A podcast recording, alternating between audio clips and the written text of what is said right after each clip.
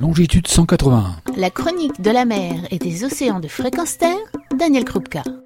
Bonjour, un rapport du WWF, le 13e sur l'état de la biodiversité, nous le rappelle. Les populations de vertébrés, oiseaux, poissons, mammifères, amphibiens reptiles ont décliné de 68% entre 1970 et 2016. C'est spectaculaire. Qu'a-t-on fait pour en arriver là? Et que fait-on actuellement? Quelles sont les protections que l'on a mises en place au-delà des travaux de l'UICN, l'Union internationale pour la conservation de la nature, qui nous donne l'état de conservation des espèces, c'est-à-dire si elles sont vulnérables, en danger, en danger critique, etc., quels sont les garde-fous que nous avons mis en place tout au long de ces années, autrement dit, quelles lois, dans notre état de droit, sont en mesure d'épargner les espèces vivant à nos côtés? Eh bien, je me suis penché sur le sujet, il n'a pas été simple de dénicher et de comprendre ce que dit notre droit. C'est l'article 411.1 du Code de l'environnement qui est la pierre angulaire et base légale du système de protection juridique français des non-humains sauvages. À sa suite, on trouve les différents arrêtés qui en découlent, précisant les espèces bénéficiant des dispositions de cet article arrêtés oiseaux, mammifères, insectes, amphibiens, reptiles, poissons. Bien que la protection se base sur le même article, on s'aperçoit que toutes les espèces ou familles ne sont pas logées à la même enseigne.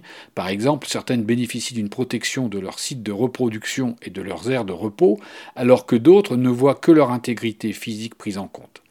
Ensuite, pour une même famille, il existe parfois différents niveaux de protection.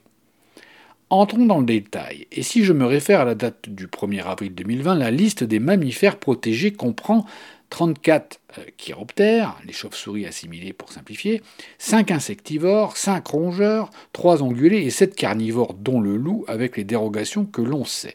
Total, 54 espèces. Côté insectes, 64 espèces font l'objet de mesures de protection, tout comme 74 espèces d'amphibiens et de reptiles. C'est très peu par rapport à leur nombre, mais beaucoup si on compare aux autres familles, à croire qu'il est plus facile de protéger ce qu'on ne voit pas directement que ce qui nous est proche, voire utile à des fins de loisirs, de chasse ou de pêche. Mais quand même, prenons maintenant le cas des oiseaux. Combien d'espèces d'oiseaux se voient citées dans les mesures de protection de nos textes de loi? Plus de 800. Quand on connaît le déclin visible et sonore de ces espèces, et que l'on sait qu'il reste encore du chemin à faire, la France traînant des pieds en matière d'alignement sur la législation européenne, notamment en reste de la chasse, on peut dire bravo, bravo aux associations de protection des oiseaux, bravo à la LPO, qui a su élever la cause des oiseaux au niveau national et au niveau juridique après des années de combat. Et que fait-on pour les poissons? Tout d'abord, rien ne protège physiquement les poissons, et en tout cas pas l'arrêté fixant la liste de poissons protégés sur l'ensemble du territoire national.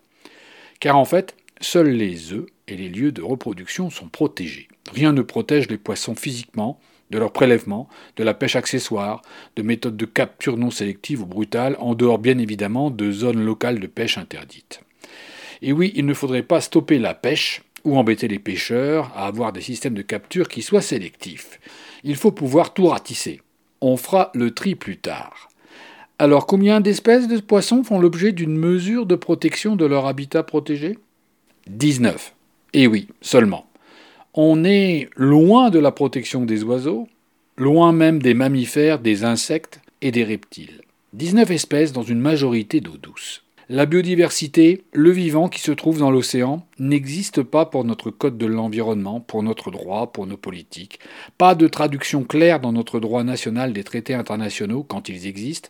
Pas de droit de cité, pas de droit d'océan pour les espèces vivant dans l'océan. Et des arrêtés très en retard par rapport à la situation décriée par le WWF et les ONG de protection de la nature. Et si l'on regarde et croise la liste des espèces menacées en danger d'extinction en mauvaise forme, telles que les requins, les raies, rien n'est fait dans le droit français pour donner une protection en bonne et due forme à des espèces qu'il est urgent de protéger. Prenons l'exemple du requin mako. Afin d'éviter sa disparition dans l'Atlantique, la France doit voter pour l'interdiction de la pêche et de la rétention des requins mako à bord des bateaux et bien entendu traduire ce changement dans son droit. C'est par la voie de huit associations de protection dont Longitude 180 que cette cause est défendue. Est-ce suffisant? Ces ONG ont-elles le rayonnement nécessaire? Non, certainement pas.